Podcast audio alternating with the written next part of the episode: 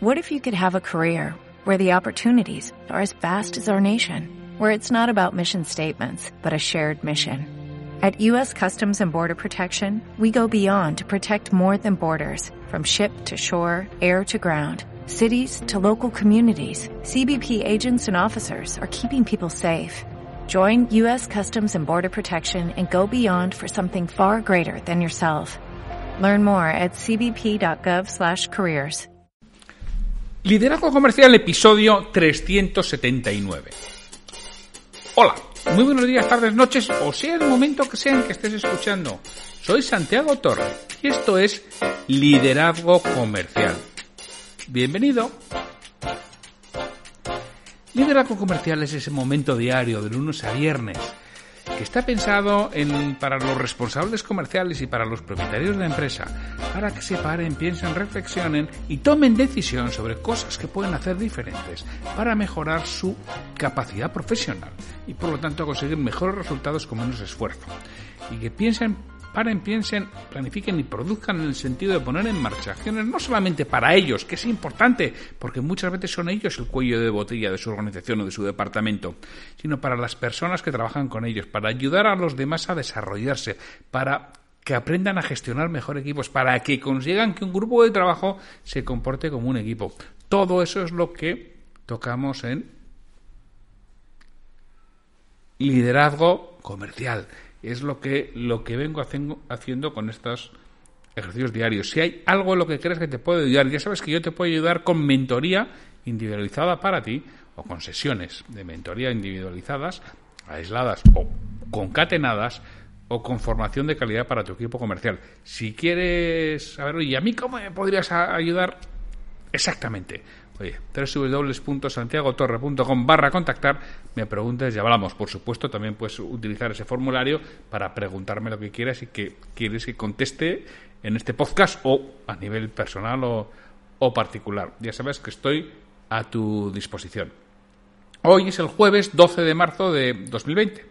Hoy, ahora, cuando esté escuchando esto, yo estaré en Vigo. Estoy impartiendo una formación sobre cierre a la venta en, en Vigo una formación en abierto que van a asistir personas de diferentes eh, empresas y que es algo de lo que hago habitualmente también on-site. En este caso son diferentes empresas y es más genérico. Cuando lo hago on-site lo personalizo muchísimo más.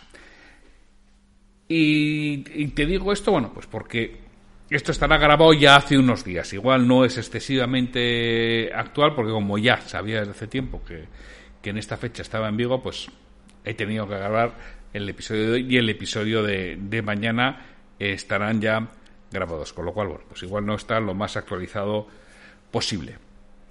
Bueno, los jueves nos toca un episodio de irracionalmente predecibles, para lo que suelo utilizar en muchas ocasiones el libro de las trampas del deseo de Dan Ariely, que es un libro que, que me encanta, así como otros libros que tienen que ver con todos estos comportamientos que nosotros consideramos que son tremendamente racionales en la práctica, son de todo menos racionales.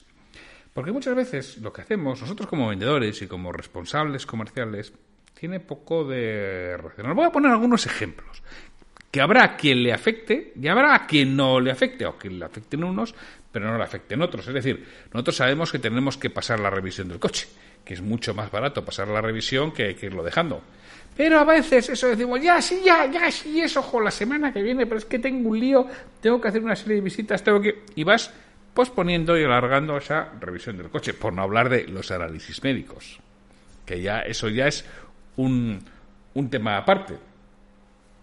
Y hay otra serie de comportamientos que hacemos de ese tipo de cosas. Es decir, sabemos que tenemos que hacer ejercicio y lo posponemos. Sabemos que tenemos que cuidar nuestra dieta y no la cuidamos tanto. Y ojo, que soy el primero ¿eh? que levanto la mano. Poco ejercicio y una dieta horrible, que es lo que, lo que estoy haciendo. Sabemos que nos tenemos que parar a pensar, a planificar y hacer las cosas diferentes. Y no lo hacemos. Sabemos que tenemos que sacar tiempo para estar con nuestro equipo de ventas y no lo hacemos. Sabemos que tenemos que hacer una serie de análisis y no lo hacemos. ¿Por qué?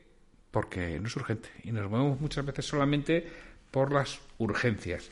Y todo esto que, sabemos que tenemos que hacer. Pero también hay otra serie de comportamientos impulsivos que lastran nuestra productividad que sí están en el día a día y que sí nos impiden muchas veces llegar a, resultados. Y ese tipo de comportamientos impulsivos que lastran nuestra productividad puede ser ese café que nos tomamos con un cliente o con un compañero y que igual pues no tocaba, ¿no? Igual es el tercero del día. También puede ser alargar charlas, lo mismo, con clientes o compañeros. Visitar a clientes que nos caen bien, aunque realmente pues nada, poco sea muy necesaria esa visita. Y visito a ese cliente que me cae bien y no visito a aquel otro que igual me puede aportar un margen adicional que no estoy buscando. Quizá paso más tiempo del debido en redes sociales. No, es que estoy haciendo prospección y necesito saber que... que todos hemos caído y todos quedamos en alguna ocasión. Son comportamientos impulsivos que lastan nuestra productividad. Y esto mismo se pregunta Dan Ariely dentro de, su libro, Las trampas del deseo, y habla de toda esa serie de, de comportamientos compulsivos y qué podríamos hacer para evitarlos. Así, él nos dice, mira, pues típicos comportamientos compulsivos son unos gastos mayores de, de los debidos. Cuando nosotros planificamos de antemano en qué vamos a gastar, es más probable que nos ajustemos que si no lo hacemos. Y esto nos pasa lo mismo en nuestro día a día profesional. Por eso insisto mucho, insistí ayer, la importancia de fijar las actividades clave y los tiempos que vamos a dedicar. Porque si yo sé que tengo que dedicar ocho horas a prospección de nuevo cliente, cuando no lo estoy haciendo, eso lo voy a acabar pagando y con lo cual, por lo menos, aunque sea por vergüenza torera, tenderé a acercarme a esas ocho horas.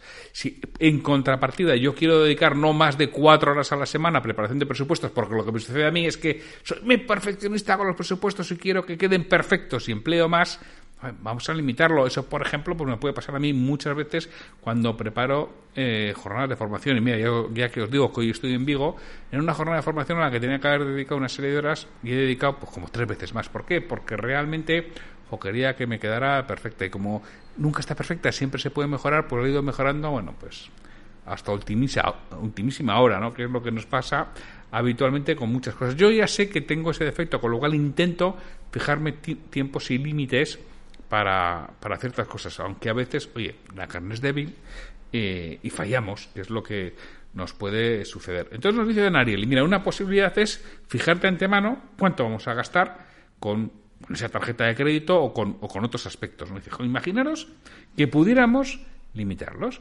Podríamos decir a nuestra compañía de tarjeta de crédito, oye, solamente 20 euros de café a la semana. O gasto en ropa 600 euros cada seis meses o en alimentación, tanto o en ocio, es decir, se lo digo.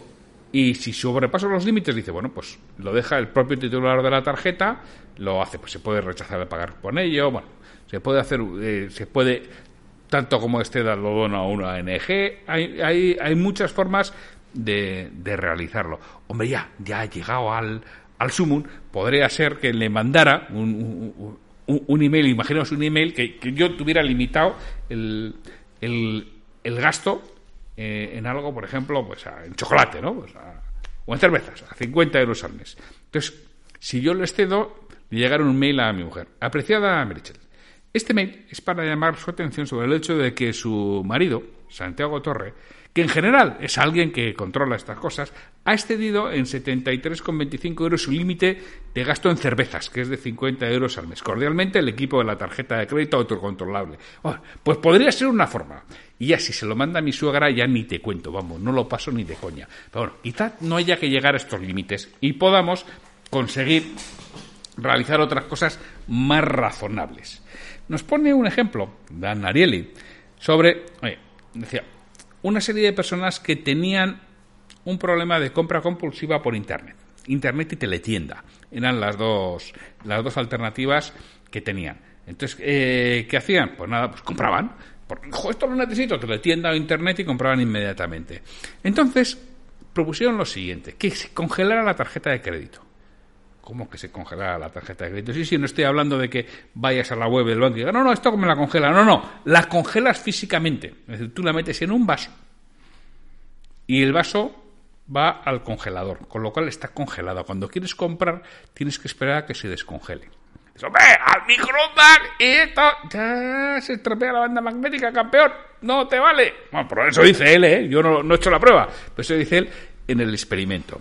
¿Cuál fue el resultado? Pues el resultado es que, claro, los consumos bajaron de una forma y las compras compulsivas bajaron de una forma tremenda, porque en ese momento en que mi impulsividad me lleva a comprar porque es que lo necesito, no puedo vivir sin ello, claro, si tengo que esperar 20 minutos, te digo 20 minutos, o te digo media hora, te digo dos horas, a que aquello se descongele y así me ha pasado el subidón y ya no lo compro, porque ya mi cerebro racional toma control de mi amígdala, de mi cerebro inconsciente y le dice, eh, tío, que no, que no, que no. ¿Tú para qué necesitas esto? Realmente no. Pues la verdad, que bien visto y así en frío, no lo necesito. Con lo cual, no hago la compra.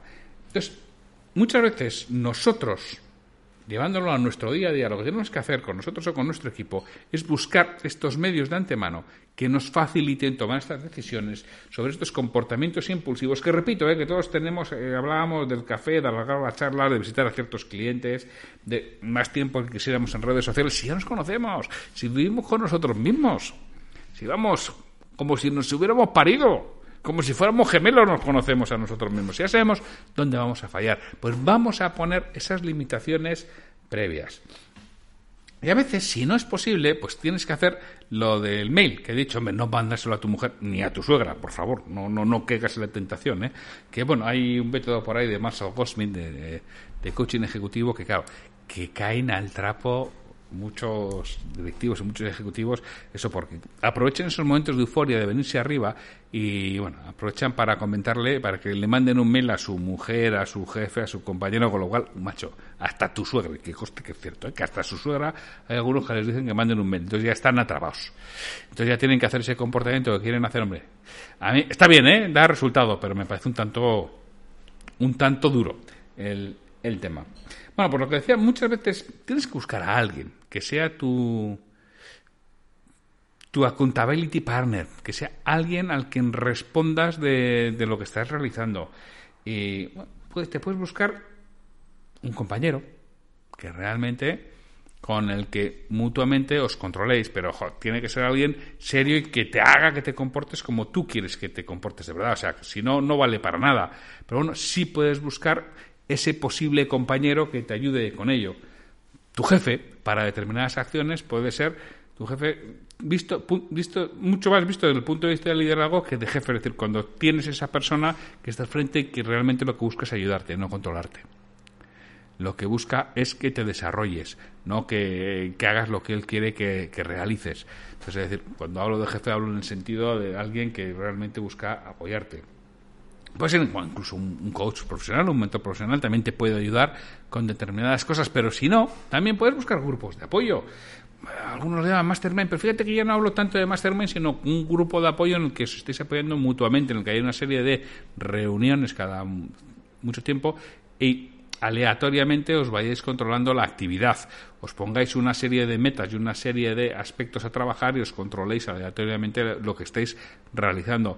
A través de envío en un grupo de WhatsApp, me da igual, o cualquier cosa subida en la nube que se puede realizar y que los demás te lo, puedan ver y te puedan les tengas que rendir cuentas no yo por ejemplo sabéis que yo estoy en un grupo de apoyo. Claro yo al final no tengo jefe. Y cuando no tienes jefe mm, es un problema para muchas de las cosas que tienes que hacer y sobre todo los proyectos de medio y largo plazo porque a nada que tengas algo de responsabilidad individual lo del día a día lo haces y lo llevas bien y yo para eso soy bastante cumplidor. Yo lo que tengo que hacer en cada momento como norma general lo llevo bien y lo llevo al día y y para eso no tengo pegas, pero es todo aquello que no tiene fecha, todo aquello que depende de mí. Eh, estamos hablando de escribir un libro, de lanzar un nuevo proyecto, eh, de cambiar, fíjate, hasta el perfil de LinkedIn que llevo no sé cuánto tiempo, pero como solo depende de mí, pues no lo hago. Entonces muchas veces necesito un apoyo externo, alguien a quien rendir cuentas de si lo estoy haciendo o no. Y lo tienes que hacer porque es que la fuerza de voluntad es finita. Si yo consumo la fuerza de voluntad en unas cosas, no la puedo consumir para otras. Es uno de los motivos los que muchas veces fallamos con esos propósitos de inicio de año de voy a aprender inglés, voy a perder peso, me voy a poner en forma, eh, voy a hacer cuatro cosas más. ¿no? Para el 6 de enero, vamos, ya no, no, he ido al gimnasio, no hago más ejercicio, vamos, me, he puesto de roscón, vamos, que eh, me van a hacer accionista de, de un obrador de pastelería. Y todo eso no sucede porque si yo empleo la fuerza de voluntad en una cosa, no tengo para otra y con lo cual caigo miserablemente en el resto. Entonces hay que identificar muy bien como nos dice Arieli, de antemano qué es lo que me gustaría hacer. En los momentos clave, en los momentos en los que esté tranquilo tengo que determinar cuáles son los comportamientos correctos, cuáles son las actividades clave que tengo que hacer y fijarlas y luego llevar ese control. Y a ser posible, si no soy capaz por mí mismo o que tenga que responder ante otra persona de lo que estoy realizando. Y repito, no puede ser un profesional si muchas veces nos vale un compañero un grupo de apoyo. Si es un profesional, indudablemente, habitualmente esto se hace con mucha mejor metodología, más rápido y con mucha más consistencia. Pero bueno, pero hay veces que no tienes por qué dirigirte específicamente y expresamente a un profesional. Pero siempre que tengas que rendir cuentas a otra persona, funciona muchísimo mejor, porque por mucho que hagas otras cosas, la impulsividad es algo que todos llevamos dentro. Y además los vendedores somos, por línea general, bastante impulsivos. Nos movemos mucho por eso, las emociones del momento, y a veces vivimos en montañas rusas emocionales, que lo mismo estás muy arriba que estás muy abajo, de lo venda todo, esto es una mierda que no hay quien lo venda. Bueno, ya te, yo mismo paso, iba a decir la misma semana, muchas veces el mismo día, ¿no? Por, por todos esos procesos. Con lo cual, no creas que eres tan racional, que somos bastante racionales, que tenemos muchos comportamientos impulsivos, que la mejor forma de enfrentarse a ellos es determinar de antemano cuáles son válidos y cuáles no, durante cuánto tiempo es válido, durante cuántas ocasiones es permisible y cuáles no, y por supuesto hacer control de lo que estás realizando, que alguien a alguien al que tengas que rendir cuentas y luego tomar medidas correctoras. Esa es la forma de irlo puliendo, irlo mejorando. ¿Vas a ser perfecto? No, ya te anticipo que no no vas a ser perfecto. Conozco muy pocas personas perfectas. Hay muchas que se lo creen, pocas que lo son. Y bueno, pocas son ninguna, que realmente que lo sean, porque se lo crean perfecta. Bueno, el mundo está lleno, como el cementerio de imprescindibles. Exactamente, igual más o menos el mismo número de personas perfectas que el cementerio lleno de imprescindibles. Pero, oye, tú no lo eres. Si estás escuchando este episodio del podcast, seguramente no seas alguien perfecto y necesites pulirte y mejorarte. pues trabájalo porque merece la pena. Pues sin mucho más, me despido de vosotros sin recordaros liderarivender.com, ir allí y registraros. Y solo me queda deciros que ya sabéis que lo más importante de lo que sucede y lo más importante de la venta ocurre antes de ponerse delante del cliente. Y lo más importante del liderazgo ocurre antes de esa conversación con tu colaborador. Prepara ambas cosas muy bien porque hay realmente está la fuente de conocimiento, está la fuente de mejora, está la fuente del resultado. Pues, sin mucho más, deseando que tengas un estupendo día, me despido hasta mañana viernes, que tendremos, ya sabéis, un nuevo episodio de Liderazgo Comercial. Hasta mañana.